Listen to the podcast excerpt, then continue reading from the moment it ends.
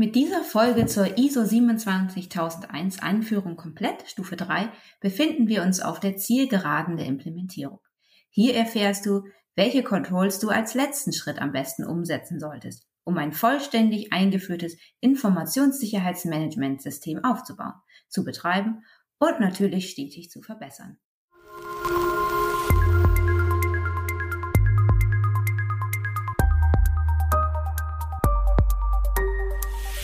ISMS Explain.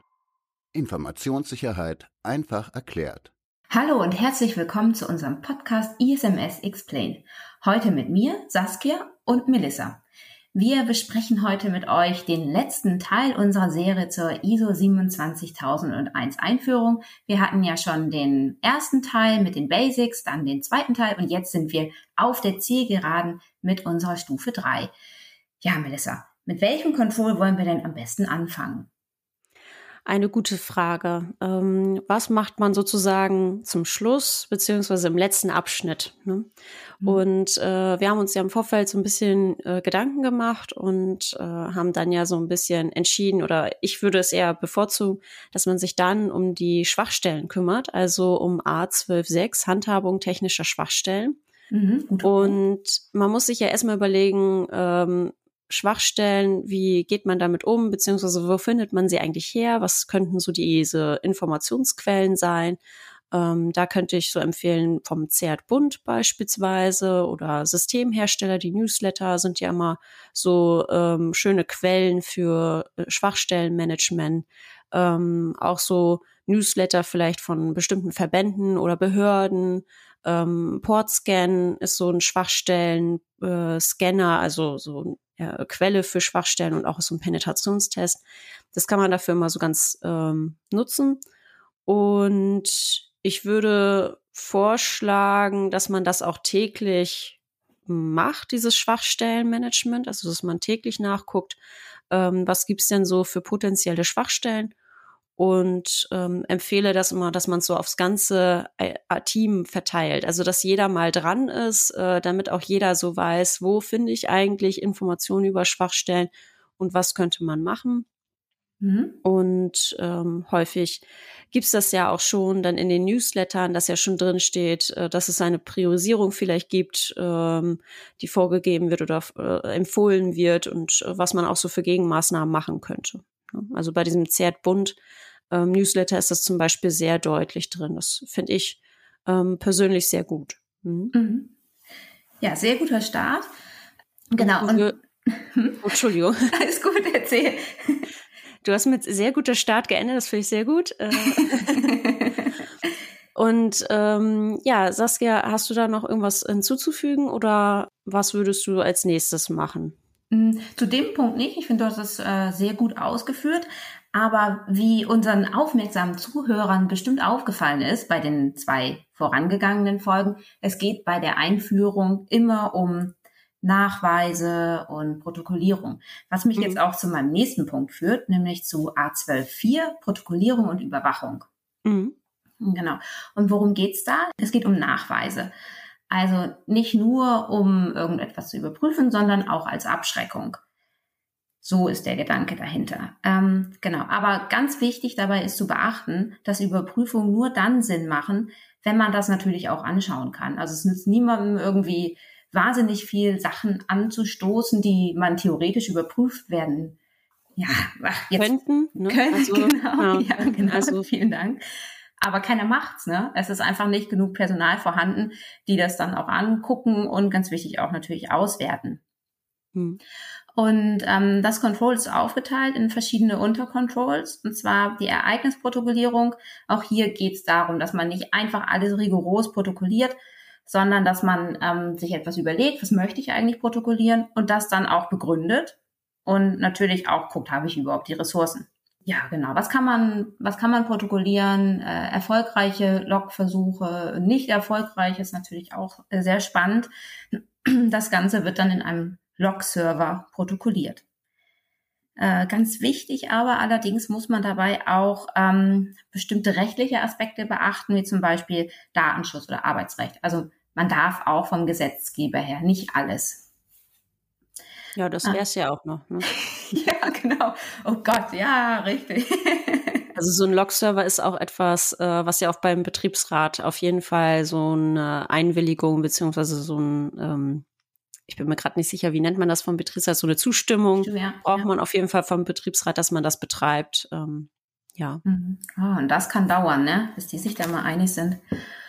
Naja, kommt immer ja so drauf an, wie man es erklärt, ne? Also äh, man muss halt dem Betriebsrat das gut erklären und ähm, bei meinen Kunden mache ich das häufig so, dass äh, bei dem Log-Server hat man, also der wird dann einmal eingerichtet und äh, dann ist es so, ähm, wenn jemand darauf gucken möchte, muss das immer zusammen mit, natürlich mit dem Betriebsrat sein, aber dieses Passwort, was man zum Beispiel für diesen Account braucht, um da halt äh, drauf gucken zu können, ist zweigeteilt. Also die eine Hälfte mhm. bekommt die IT, die andere Hälfte der Betriebsrat und dann ist das eigentlich auch immer kein Problem. Dann fühlt sich der Betriebsrat auch sicherer und auch gut abgeholt.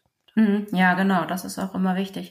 Ähm, ja, was, was da auch so ein bisschen reinspielt in diese Thematik ist, oder was den Betriebsrat zufriedenstellen könnte, ist das andere unter Control, und zwar Schutz der Protokollinformationen. Ähm, diese müssen nämlich auch anständig geschützt werden. Das kann man dann auch machen mit diesem Passwort, wie du das erwähnt hast. Und es sollte natürlich auch nicht jeder Zugriff drauf haben, ne? dass man dann lustig die Informationen da verändern kann. Mhm. Genau. Ähm, ja, dann ein anderer Punkt ist Administratoren- oder Bedienerprotokolle. Hier haben wir es mit Nutzern mit mehr Rechten zu tun. Diese müssen auch, ähm, die werden eigentlich genauso behandelt. Ne? Die müssen, werden auch ausgewertet, die müssen auch dementsprechend geschützt werden.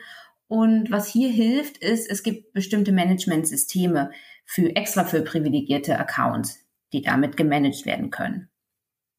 Genau, also wie, wie ich schon gesagt habe, ist es sehr wichtig, dass man diese Logs auch auswerten kann. Und man kann etwas nicht vernünftig auswerten, wenn zum Beispiel nicht die gleichen Daten enthalten sind. Das führt mich zu dem letzten Punkt, und zwar Uhrensynchronisation. Also, mhm. das ist, ähm, ja, das geht Hand in Hand, ne? Protokollierung und Uhrensynchronisation. Das denkt man erst vielleicht gar nicht, aber es ist ähm, wichtig, um die Logs vernünftig auswerten zu können. Also es ist wichtig, dass alle in der Firma gleich ticken. Haha. ja, der war sehr flach. Ne? Ich habe ihn auch abgelesen, muss ich zu meiner Entschuldigung sagen. Ja, aber da hast du äh, definitiv recht. Also ähm, jeder, der schon mal irgendwie in seinen in so Logfiles einen Fehler finden oder äh, herausfinden musste, was die Ursache für so einen Fehler war, der hat das verflucht, äh, wenn das mit der Uhrensynchronisation nicht äh, gestimmt hat. Also es war ist dann wirklich sehr sehr schwierig, ähm, diese Logs dann auszuwerten. Mhm. Und ähm, wirklich den, so diese Quelle von so einem Fehler zu finden. Also ja, und natürlich auch für äh, Hackerangriffe und sowas ist das natürlich auch, was man dafür dann auch braucht. Aber ähm, in erster Linie nimmt man ja die Logs, um Fehleranalyse betreiben zu können. Okay, das hört sich doch schon mal ganz gut an. Protokollierung und Überwachung. Ähm, was wir auch noch so, noch nicht so benutzt haben, beziehungsweise in den anderen Folgen nicht so äh, so, ähm, ja, so detailliert ähm, erzählt haben, ist das mit dem Hauptkapitel Informationssicherheitsziele und Planung zu deren Erreichung. Mhm. Und ähm, das ist immer so etwas da, also da, ähm, ja, da streiten sich auch die Gemüter. Ähm, viele sagen immer, das muss immer ganz am Anfang festgelegt werden.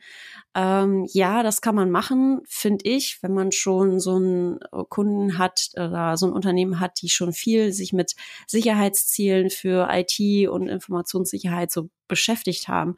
Wenn aber man auf so einer grünen Wiese anfängt, dann ist so das Ziel ähm, nicht so ganz klar. Also natürlich ist klar, wir brauchen ein ISMS und wir brauchen vielleicht ein Zertifikat und wir wollen mehr Informationssicherheit im Unternehmen haben, aber diese einzelnen Ziele, die äh, findet man eigentlich erstmal so heraus, wenn man so eine Risikoanalyse schon gemacht hat, wenn man sich überhaupt schon mit dieser Sichtweise beschäftigt hat, dann, ähm, dann äh, findet man das so ein bisschen so mit, äh, mit raus. Und ähm, eigentlich ist es ja schon so ein bisschen interessant. Äh, viele Ziele werden ja auch eigentlich schon in, ähm, in der Norm ja schon so ein bisschen äh, vorgegeben.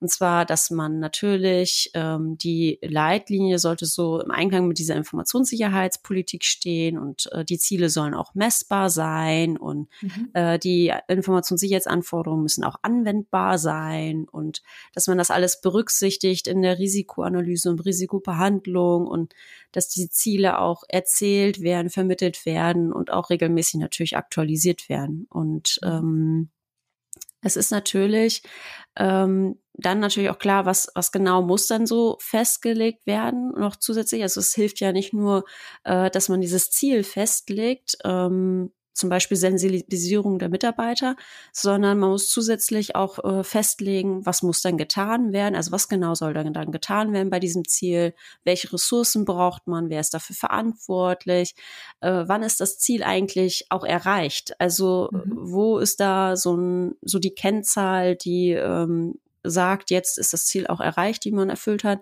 Und ähm, wie und wer bewertet eigentlich auch Ergebnisse. Ne? Und mhm. ähm, wenn man jetzt so das Ziel hat, Sensibilisierung der Mitarbeiter, ähm, ist so eine Kennzahl vielleicht Schulungsteilnahmen und man könnte natürlich die Messmethode machen, dass man die Teilnehmer zählt, wer hat dann eigentlich daran teilgenommen und dass man so als Ziel wählt, dass also jetzt, ähm, dass 90 Prozent der Mitarbeiter müssen teilgenommen haben jedes Jahr und das kann man gut, finde ich, diese ähm, Informationssicherheitsziele mit den Kennzahlen verknüpfen, die man sowieso hat. Da kommen wir auch gleich noch zu. Das ist mir mhm. ein schöner Übergang.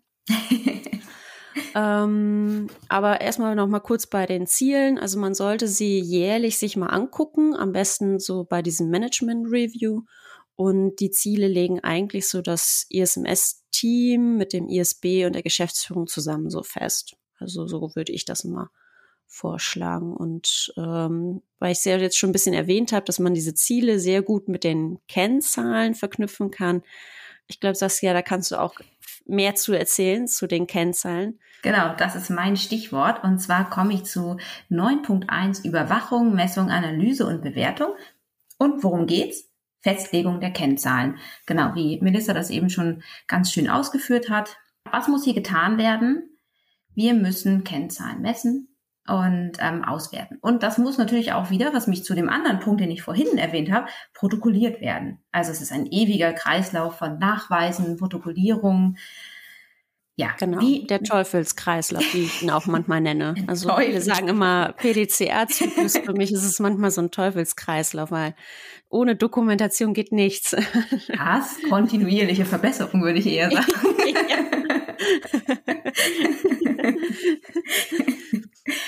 Okay, wie gehen wir dabei vor? Wir gehen nach der 5W-Methode vor. Also wir zählen mit. Was soll überwacht werden? Welche Methode zur Überwachung soll eingesetzt werden? Ne? Also wie machen wir es überhaupt? Wann soll die Überwachung oder Messung stattfinden? Wer macht das überhaupt? Wer überwacht und misst? Wie werden die Ergebnisse analysiert und bewertet? Ja gut, jetzt bin ich am Ende, weil ich habe noch eins. Wer, an, wer analysiert die Ergebnisse überhaupt? Also wir sind bei sechs, aber ist ja nicht schlimm, eins mehr ist immer besser. Genau, das sollte man sich überlegen. Wir haben hier mal ein kleines Beispiel für euch mitgebracht. Und zwar haben wir die durchschnittliche Bearbeitungsdauer von Tickets. Das kommt mal vor. Und das ist unsere Kennzahl. Die Messmethode ist, wir erheben die Bearbeitungsdauer eines Tickets. Der Zielwert, hm, ja, das Ticket sollte in maximal 24 Stunden bearbeitet sein. Wer misst denn überhaupt? Der IT-Leiter, der hat einen guten Überblick, der kann da mal nachgucken und schauen, wie das da so aussieht. Aber wer wertet denn aus? Im besten Fall der ISB. Also am besten jemand anders, jemand anders wertet es aus, als der, der das misst. Und ähm, dann müssen wir noch festlegen, wann die Messung und Überwachung stattfindet. Wir sagen hier mal alle drei Monate.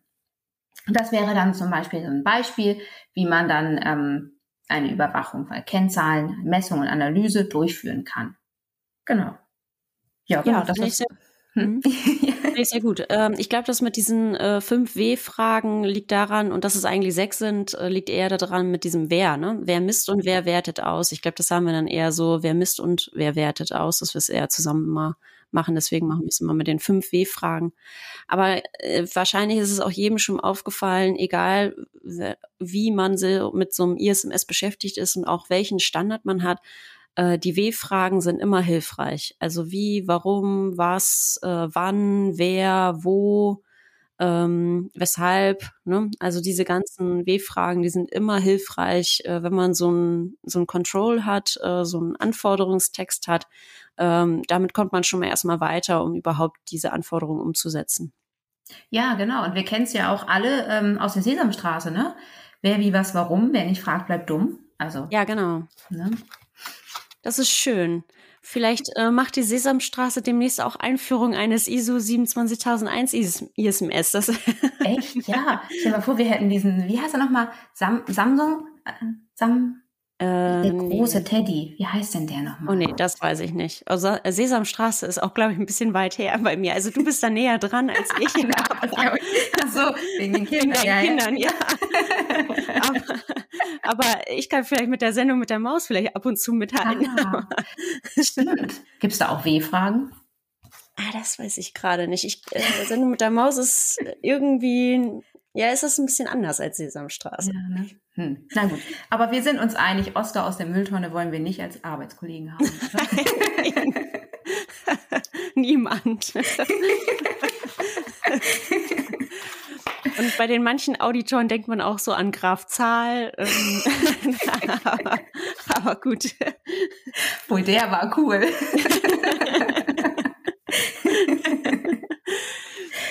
okay, zurück okay. zum Thema. Genau. Und äh, zwar, wenn wir da schon so ein bisschen äh, drüber haben mit äh, äh mit Sesamstraßen und so, es ist so immer so das Fun Fact. Man kann halt mit ISMS auch Spaß haben. Ähm, aber wenn wir jetzt so ein bisschen zu den ernsteren Themen kommen und wenn wir so weiter gucken zu oder unser Blick zum Gesetz hinschwankt, ähm, dann wird's ja immer sehr ernst und äh, das wäre jetzt auch mein Punkt, äh, der nächste Punkt, den man abarbeitet, A18.1, Einhaltung gesetzlicher und vertraglicher Anforderungen.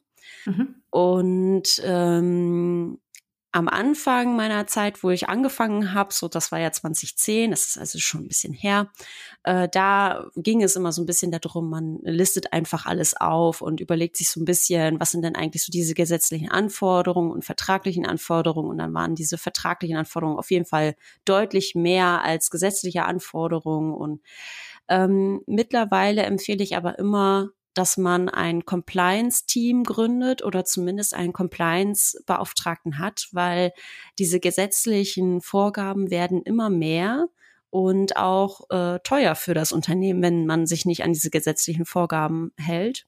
Mhm. Und es ist auch sehr aufwendig, wenn man sich überlegt, diese ganzen vertraglichen Anforderungen von den einzelnen Kundenverträgen, sich das alles einmal mal durchlesen. Ich meine, es gibt natürlich ähm, äh, Unternehmen, die haben vielleicht nur einen großen Kunden, was ich aber nicht empfehlen würde. Äh, so ein bisschen Risikostreuung ist immer gut. Ähm, dann, dann ist es natürlich einfach, aber ähm, eigentlich haben ja äh, Unternehmen viel mehr Kunden, deutlich viele Kunden und viele Verträge dazu und gesetzliche Anforderungen dann noch. Da muss jemand echt den Überblick behalten, äh, mhm. weil was hat man mit dem Kunden denn überhaupt abgemacht, äh, speziell äh, zum Thema Informationssicherheit? Das wird auch immer mehr. Also es gibt dann ja meistens nicht mehr nur diesen normalen Vertrag, also vor allem diejenigen, die ja so aus dem Automobilbereich da kommen. Es gibt nicht nur diesen normalen Vertrag, sondern es gibt auch immer eine Richtlinie für Informationssicherheit, die man einhalten muss und die ist nicht gerade klein, sondern die verweist dann noch auf ganz viele andere Richtlinien und Vorgaben. Und ähm, das, das, dafür braucht man eine Person, die ist Vollzeit beschäftigt, um das alles ähm, in Gang zu halten. Und ich finde das immer so süß. Das ist so bei ISO 27001 so ein kleiner, ein kleines Control mit so viel Aufwand. Mhm. ähm, und ja, also äh, das kann ich immer nur empfehlen. Also, dass man sich überlegt, äh, welche gesetzlichen Anforderungen hat man denn überhaupt, was für Gesetze muss man mittlerweile einhalten ähm, oder welche Gesetze unterliegen vielleicht auch die eigenen Kunden, die dann, wo das vielleicht so ein bisschen auch die Verantwortung dann auf das Unternehmen, wo man ein ISMS aufbaut, ähm, vielleicht auch diese Verantwortung dann übertragen wird und ähm, dann auch mit den Kundenverträgen, was steht da vielleicht nochmal drin? Muss man vielleicht wirklich innerhalb von äh, 72 Stunden da äh, melden, so einen Sicherheitsvorfall auch bei diesem Unternehmen melden und auch ähm, Lizenzmanagement spielt da ja auch so eine Rolle. Ähm, arbeitet man mit Open Source und ähm, wie ist das dann mit auch mit Eigenentwicklung? Wie hat man das vielleicht ähm, auch abgesichert alles?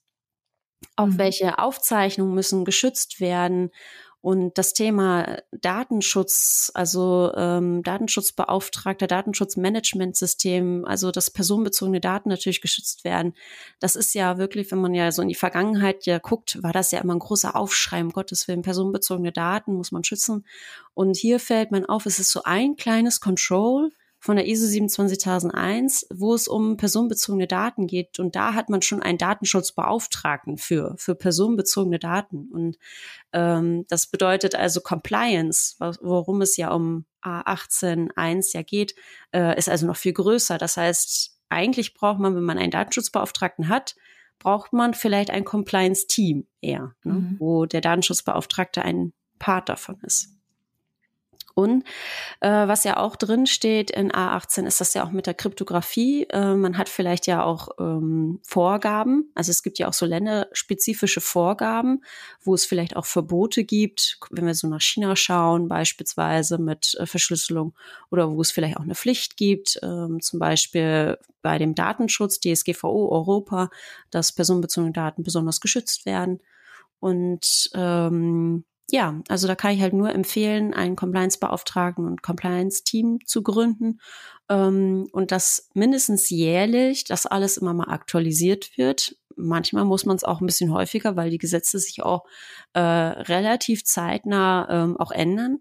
Mhm. Und natürlich wäre dann dafür zuständig halt auf jeden Fall dieser Compliance-Beauftragte. Also das würde ich schon auch abgeben. Das ist etwas, wo auch der Informationssicherheitsbeauftragte, finde ich, bei diesem Control an seine Grenzen kommt. Weil ähm, das ist etwas, da, ähm, das ist wirklich auch wieder so ein anderes Gebiet, deutlich anderes Gebiet. Ja, ja. genau, genau. Und naja, und so ein Team macht vor allem auch dann Sinn, wenn man äh, ein großes Unternehmen hat, ne? mit mehreren mhm. Standorten, in mehreren Ländern vielleicht auch sogar noch, dann macht das durchaus Sinn, da ein ganzes Team zu haben. Ja. Genau. Ja, was, äh, was direkt äh, ein Control darunter ist, ist A182, Überprüfung der Informationssicherheit, also gehört so ein bisschen dazu, ne, würde ich sagen. Ähm, worum geht es hier? Hier geht es darum, dass man überprüft, werden eigentlich auch so die ganzen Vorgaben und Richtlinien eingehalten. Also das kann man machen durch Zertifizierungsaudits zum Beispiel, also die externen Audits. Das kann man machen durch Systemaudits, dass man sich die Systeme anguckt. Das kann man natürlich auch machen durch interne Audits. Ähm, genau, also was muss gemacht werden? Die Informationssicherheit wird überprüft, wie ich eben schon genannt habe, und es gibt drei spezielle Vorgaben dazu. Also sie sollte, die Überprüfung sollte unabhängig sein. Also im besten Fall unabhängig sollte sie sein. Ähm, dazu wird ein Auditprogramm erstellt mit den zu überprüfenden Punkten. Dann sollte auch überprüft werden, ob Richtlinien und Standards eingehalten werden. Ne? Und wie überprüft man das? Das ist so die Frage. Ne? Ähm, hm. Ja, in erster Linie sagen wir immer, es geht darum, dass man Informationssicherheit vorlebt. Also dass die Vorgesetzten sich auch ähm, konform verhalten, konform zur mhm. Informationssicherheit. Man kann es dann überprüfen in äh, Mitarbeitergesprächen zum Beispiel anhand von Checklisten, dass man mal eben fragt, so hier, wie sieht's aus, Passwortregelung, ist dir das bekannt? Und ähm, ja, so ein bisschen das abfragt in dem Gespräch, aber, aber das ist dann damit auch schon abgegolten. Genau, dann ähm, die technischen Vorgaben überprüfen. Ne? Also das würde man dann in den Systemaudits machen oder in Penetrationstests würde man dann die technischen Vorgaben überprüfen. Genau, und dann mhm. geht's ins Zertifizierungsaudit und das wird dann ja von einem externen Auditor einmal überprüft, ob das dann auch alles so stimmt. Mhm. Ja, genau.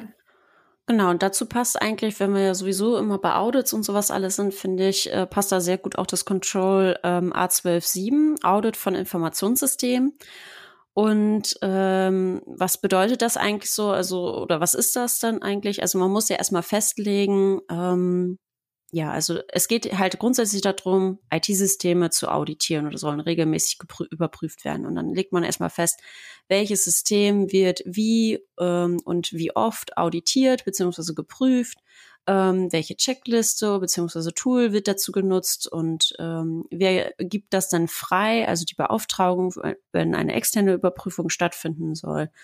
Ähm, wie soll oder wie sie die, soll dieser Nachweis dann aussehen, das also so ein Prüfprotokoll oder Bericht, ähm, wer führt das dann im Endeffekt dann auch wirklich durch und ganz wichtig finde ich jedenfalls auch, wie geht man denn dann mit Abweichungen um? Also wenn man was festgestellt hat, dass da etwas nicht ähm, nicht funktioniert. Und ähm, Beispiel ist natürlich so ein Audit von Informationssystemen, ein Penetrationstest oder so ein Active Directory Check oder dass man wirklich so eine Checkliste hat von so einem äh, von einem System, wo man dann sagt, sind dann diese Einstellungen dann auch alle äh, vernünftig so gemacht worden, wie wir es mal gemacht haben, oder wurde da vielleicht mal was vergessen, wieder rückgängig zu machen, weil man was ausprobiert hat. Ne? Ähm, mhm. Das ist auch alles. Das sollte man natürlich dann immer protokollieren, wie wir es ja gelernt haben, aber, genau. ähm, aber auch natürlich wirklich regelmäßig muss das stattfinden. Also mhm. am besten sollte man so ein, wenn man schon so eine Art Audit-Programm hat, sollte man wirklich auch so ein ISMS-System-Audit-Programm festlegen. Also so ein mhm. ähm, Audit-Programm, wo man wirklich festlegt, welches System wann wie oft auditiert werden soll, wie ich es ja eben erzählt habe und ähm, dann ist dafür tatsächlich auch die IT-Abteilung dann zuständig, beziehungsweise so ein Auftragnehmer, je nachdem, wie man es ausgelagert hat. Ne? Bei Penetrationstests hat man das häufig ausgelagert. Mhm, ja, und dann genau. sind die dafür zuständig. Ähm, aber es ist schon gut, wenn man mal so eine Übersicht hat und dann auch sagt, äh, also unsere Informationssysteme ähm, sind nun mal auch nur mal äh, so gut, äh, wie wenn man sie auch regelmäßig mal überprüft. Also es gibt ja auch diesen Spruch, äh, Vertrauen ist gut, Kontrolle ist besser und das ist äh, nun mal wirklich auch so den Fall. Ne? Man, äh, man geht davon aus, ja, wir haben bei dem einen System was äh, mal kurz geändert, um was auszuprobieren und ich gehe davon aus, dass wir auch alles wieder rückgängig gemacht haben. Ne? Also mhm. beispielsweise. Ähm, aber wenn man es halt erst nur wirklich überprüft, ist man dann auch wirklich auf der sicheren Seite. Genau, genau. Ja, von den ganzen Auditierungen kommen wir jetzt zu ähm, Nichtkonformitäten und Korrekturmaßnahmen, also quasi etwas, was dann da auch gerne mal hinten rauspurzelt. Und ähm, ja, dem aufmerksamen ähm, Normleser ist bestimmt aufgefallen, dass sich hier jetzt wieder ein Hauptkapitel eingeschlichen hat. Und zwar hier geht es darum, wie man denn überhaupt damit umgehen sollte, wenn Nichtkonformitäten auftreten. Also was man vorher vielleicht festgestellt hat in einem internen Audit, in einem Systemaudit oder ähm, was in der Risikoanalyse festgestellt wurde. Wie gehen wir vor? Wir überlegen uns, was ist das überhaupt für eine Abweichung? Woran hat es denn überhaupt gelegen? Also wir führen eine Ursachenanalyse durch, ähm, überlegen uns, welche Maßnahmen helfen denn gegen die Ursache. Genau, wichtig ist es, dass man bei den Maßnahmen dann überlegt, ähm, was, was was ist das überhaupt für eine Abweichung, was ist das für eine Maßnahme? Also es muss angemessen sein. Ne? Also kleine Folgen oder kleine Abweichungen sollten nicht zu hohen Kosten führen. Also da muss man so ein bisschen mit gesundem Menschenverstand rangehen. Und ähm, am Nachhinein muss man dann natürlich die Maßnahme auch bewerten, ne? also quasi die Wirksamkeit feststellen. Genau. Und ähm, ja, wie gewohnt alles dokumentieren. Genau, ja. ja. Und zu diesem Kapitel 10.1, da kann ich äh, nur ergänzen, ähm, also für diejenigen, die vielleicht gerade erst anfangen mit so einem ISMS, ähm, ist das noch nicht so ganz, äh, also es ist schon wichtig, natürlich, und man macht das auch immer, äh, was ist denn die Abweichung, welche Maßnahme löst man, wer kümmert sich drum und wann ist die Umsetzungspflicht, äh, Umsetzungsfrist. Ähm, das, das ist immer schon Fakt, aber ähm, und Ursachenanalyse und auch diese Wirksamkeitsbewertung, das macht man häufig viel auch so mündlich nebenbei, ähm, wo man sagt, ja, es hat ja funktioniert und es fun funktioniert jetzt auch im Tagesgeschäft. Ähm, für diejenigen, die so ein älteres ISMS schon haben, und äh, wo schon, man schon mehrere Rezertifizierungen haben, da sollte man wirklich schon immer so darauf achten, dass auch diese Ursachenanalyse auch wirklich dass man es vernünftig macht und auch diese Wirksamkeitsprüfung auch vernünftig macht. Also auch wirklich festlegt bei der Ursachenanalyse, dass man wirklich äh, hinschreibt dazu, woran es denn wirklich gelegen hat.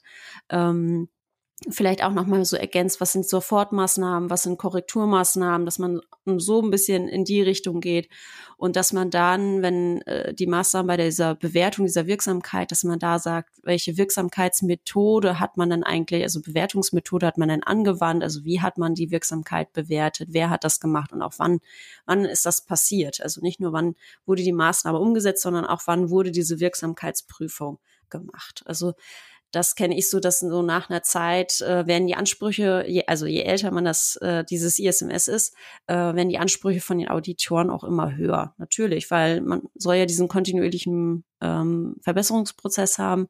Und äh, am Anfang guckt man bei diesen Punkten ein bisschen sanfter darüber. Also ich zumindest. Ich bin froh, wenn man sich um Abweichung kümmert. Und äh, je älter dieses ISMS ist, umso mehr äh, werde ich schon ein bisschen pingeliger. So, auch ja, klar. Man muss ja auch irgendwie gucken, ne, dass man ein bisschen Verbesserung darstellt und dass es auch vorangeht, ne? Genau. Da wird mir unser internes ISMS-Team sehr zustimmen. Nach den letzten internen Audits, die ich gemacht habe. ja, und ähm, das ist auch so eine Sache. Ähm, natürlich, wenn man, das ist auch, also da kann ich auch vielleicht schon zum nächsten Thema schon ein bisschen so überleiten das hört sich immer so an, ja, jetzt muss es noch jemand wieder mal überprüfen und äh, auch mit dieser Ursachen- und Wirksamkeitsanalyse. Das ist auch sehr aufwendig. Ja, und da kommen wir auch tatsächlich zum nächsten Punkt, nämlich äh, Kapitel 7.1 Ressourcen. Und ähm, es ist immer sehr interessant äh, bei den ganzen Akquisegesprächen, Saskia, das hast du ja auch schon mitbekommen. Ähm, die erste Frage ist immer so, was kostet uns das? Was haben wir für internen Aufwand? Äh, was gibt es für einen externen Aufwand? Und ähm, man kann es immer nur grob abschätzen, was für Personalressourcen man zum Beispiel braucht, was für Softwareressourcen man braucht, Hardwareressourcen, was für Kosten denn im Endeffekt wirklich so entstehen, ist wirklich immer so eine Schätzung. Es gibt da wirklich nicht so eine, so eine, so ein, so ein Faktor, wo man sagt, das kostet, wenn so und so viele Mitarbeiter im Unternehmen sind, kostet das die Einführung eines ISMS so und so, sondern es ist abhängig davon, äh, wie die Hierarchie aufgebaut ist im Unternehmen, wie Entscheidungen getroffen werden, ähm, wie die Mitarbeiter auch sonst arbeiten. Ich persönlich bin kein Freund davon, immer irgendwie ein Tool immer aufzudrücken und äh, damit arbeiten wir jetzt, sondern das ergibt sich so im Laufe des Projekts, wo man sagt, äh, ja, die Risikoanalyse, die kann ich gut mit einem Tool machen. Das, das funktioniert gut. Ähm, und der Rest dafür brauche ich kein Tool beispielsweise. Und ähm, es ist immer schon sehr schwierig und ich finde, erst am Ende von so einem ISMS merkt man wirklich, wie viel hat man denn eigentlich wirklich gebraucht an Personalressourcen, also interne Mitarbeiter, die dazu noch eingeladen werden zum ISMS-Team, externe Auftragnehmer, die auf einmal auch mit involviert sein müssen, ähm, was man alles an Hardware und Software braucht. Und ähm, es ist aber die Anforderung von so einem ISMS, dass man das auch regelmäßig immer mal wieder bestimmt und auch bereitstellt. Und man muss natürlich auch beweisen, dass man sich überlegt hat, was für Ressourcen werden für das ISMS äh, denn benötigt und ähm, dass sie auch bereitgestellt wurden.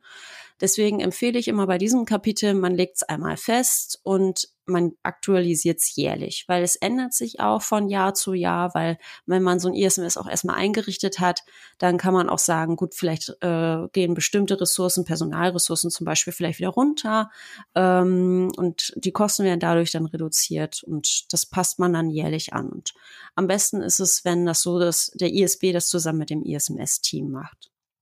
Hm. Ja, genau. Es kann ja auch mal sein, dass während der Einführung sich was ändert. Ne? Es werden noch mehr ja. Mitarbeiter gebraucht. Das Tool passt doch nicht. Wir wollen doch ein anderes. Oder da können sich ja jede Menge ähm, Dinge auch noch während der Einführung ändern. Ne? Also. Genau. Oder Mitarbeiter werden krank, fallen mhm. aus äh, oder verlassen das Unternehmen. Dann braucht man wieder jemand Neues, der wieder eingearbeitet werden muss. Also mhm. alles schon erlebt in den Projekten. Ist, genau. Ähm, Genau. Gut, aber kommen wir zu einem äh, schönen Thema und zwar zu 7.2 Kompetenz. Also da spricht man ja immer gerne drüber. Und ähm, aber worum geht's hier? Was meint die Norm genau? Also tendenziell kann man sagen, ähm, normalerweise sind auch die Personen, die man einstellt, schon kompetent. Dafür haben wir ja auch Einstellungsgespräche. Außer zum Beispiel vielleicht der ähm, interne ISB, der muss dann ja auch in dem Bereich noch geschult werden.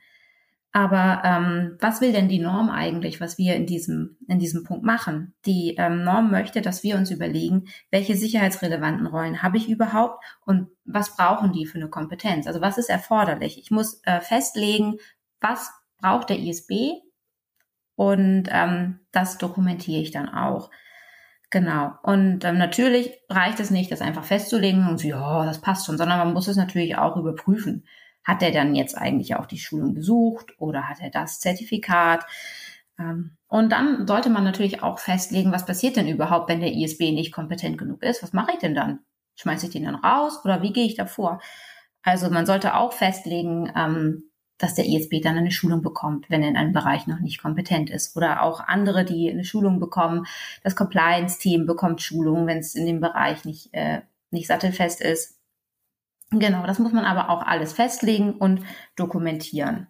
Genau.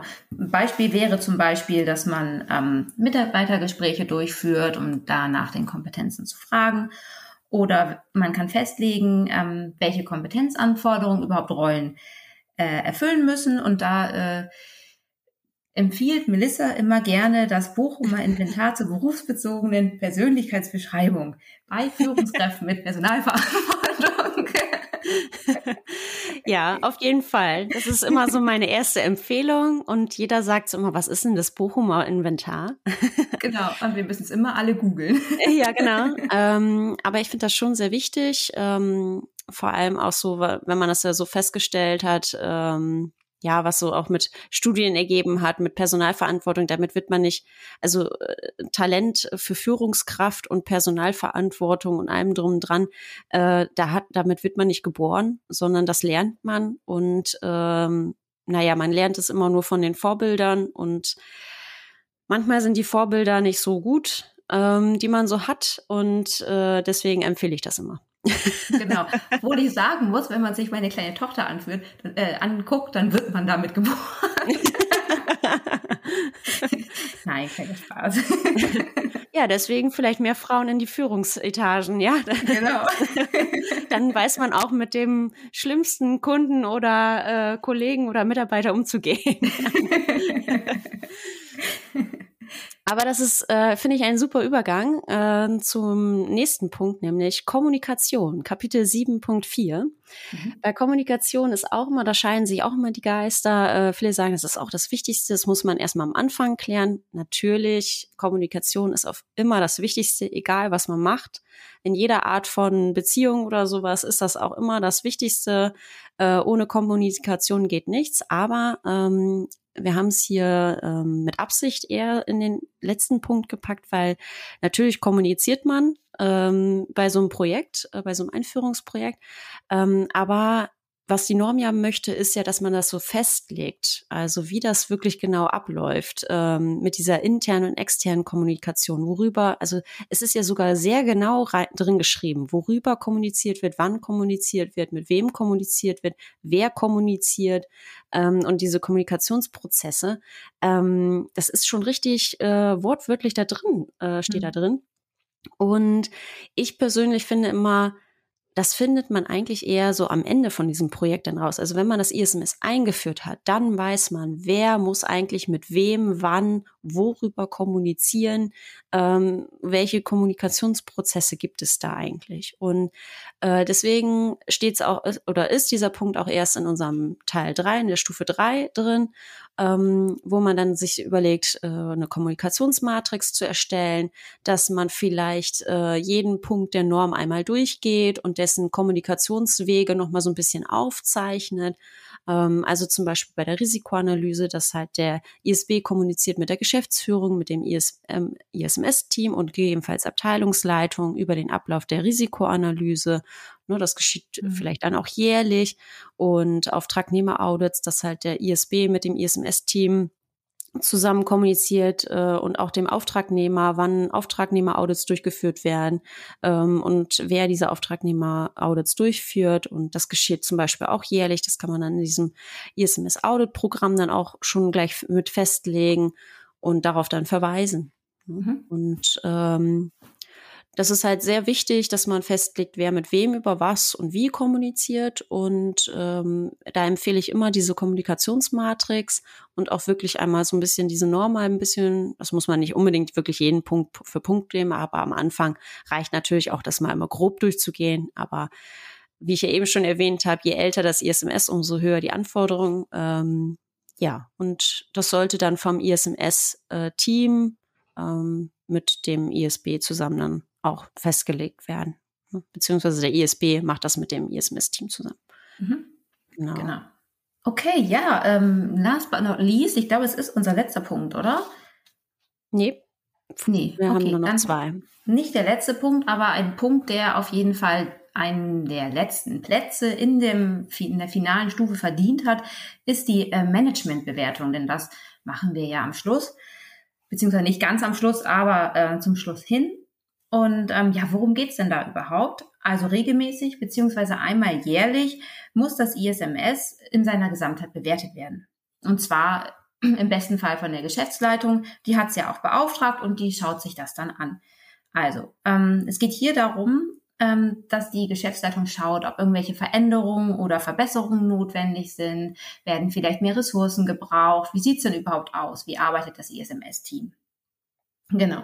Also ähm, das ISMS-Team erstellt einen Bericht und eine Präsentation. Die wird dann ähm, in Best Practice äh, der Geschäftsleitung präsentiert und diese unterschreibt dann den Bericht. Genau, also Inhalte des Berichts sind dann zum Beispiel äh, Status von Maßnahmen aus früheren Bewertungen ähm, oder auch, wo fehlen Ressourcen, steht da drin, was ist wie umgesetzt. Ähm, gibt es überhaupt irgendwelche Änderungen im Kontext, die das ISMS beeinflussen? Irgendwelche Änderungen bei den interessierten Parteien?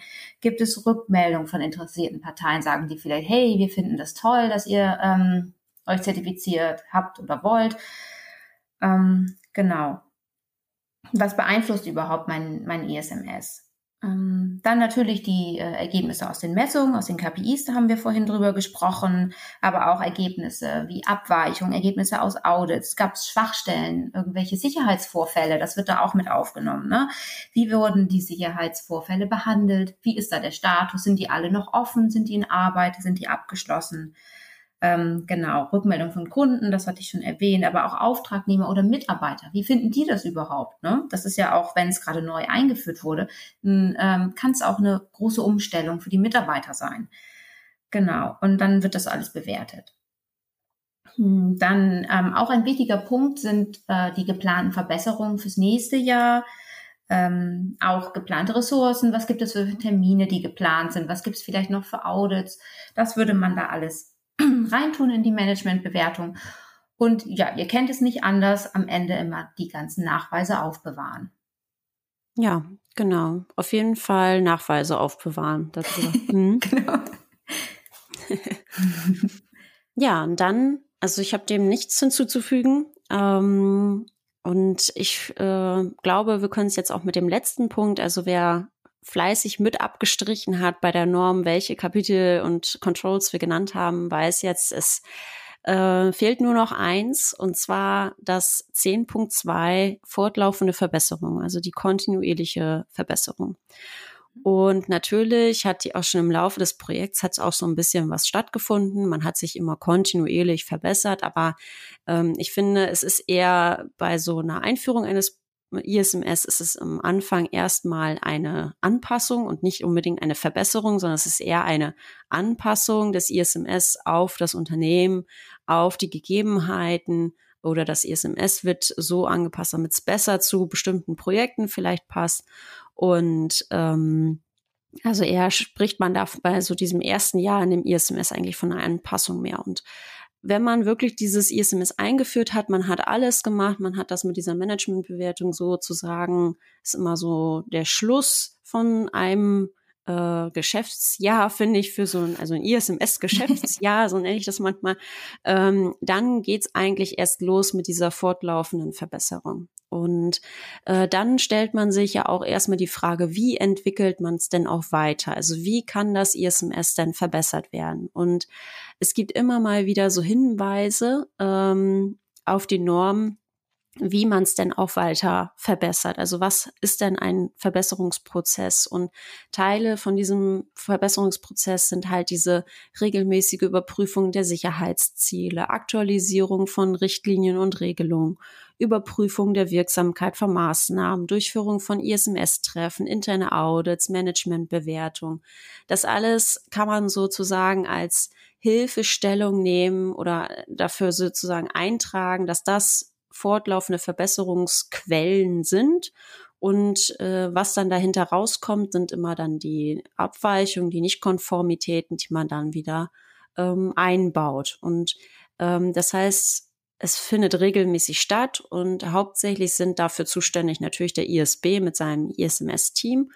Und ähm, so kann man sich das so ein bisschen, ja, ja, also festlegen, was bedeutet fortlaufende Verbesserung denn für das Unternehmen, für dieses ISMS.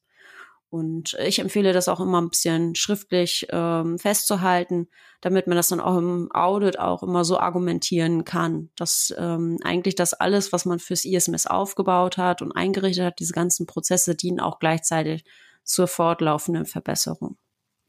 Mhm. Ja, eben. Und es verbessert sich ja auch während des Jahres, ne? Also genau. oder in dem Geschäftsjahr, um das aufzugreifen. Genau. Genau. Ja, schön. Dann ähm, sind wir am Ende, oder? Ja, dann haben ja, wir alles durch. Sehr gut. Ja, ihr könnt euch, äh, ihr könnt uns ja mal ein Foto schicken von eurer abgehakten ähm, Norm, wo ihr die ganzen Punkte immer durchgestrichen habt, die wir hier erwähnt haben. Freuen wir uns. Von den ganzen letzten Stufen, Stufe 1, 2 genau. und 3. Genau. Und äh, schön wäre es auch, eine Rückmeldung zu bekommen äh, bei, von denjenigen, die tatsächlich mit Stufe 1, 2 und 3 ein ISMS eingeführt haben. Also das wäre auch schön. Ähm, genau, da würden wir uns freuen. Wenn das und, geholfen hat. Mhm, genau. genau. Obwohl wir sowieso schon ähm, dabei sind, dass wir uns was wünschen, dann fänden wir es auch super, wenn ihr ähm, irgendwelche Sachen habt, irgendwelche Themenvorschläge, die ihr mit uns mal besprechen haben wollt, dass ihr das dann äh, an uns schickt. Ähm, genauso wie äh, Fragen, Lob und Kritik ne, an die bekannte Adresse podcast at isms-x-plane.de. Genau. Und ähm, mir hat sehr viel Spaß gemacht mit Melissa und mit euch als Zuhörer natürlich auch. Ähm, ich fühle mich jetzt super vorbereitet, ein ISMS einzuführen. Ähm, ja, da bleibt mir eigentlich nichts mehr zu sagen. Hast du noch irgendwas, Melissa? Ähm, außer dass äh, wir auch interessiert sind, wenn jemand spezielle Fragen hat, spezielle Problemfälle, also auch gerne an uns schicken. Wir können auch zusammen eine Podcast-Folge machen, wo wir das Problem vielleicht gemeinsam lösen. Also sind wir auch interessiert. Das ist oder? doch mal cool, oder? Da kann man sich selber hören im Podcast. Ja. Ja, genau aus den Reihen des Publikums auf die Bühne quasi. Ja, sehr gut. ja, sehr schön. Würde mich freuen. Ich mich auch. Dann lernen wir uns vielleicht auch mal kennen. Genau. Ja, ansonsten, ja, vielen Dank, Melissa. Und ähm, vielen Dank fürs Zuhören und ja, bis zum nächsten Mal.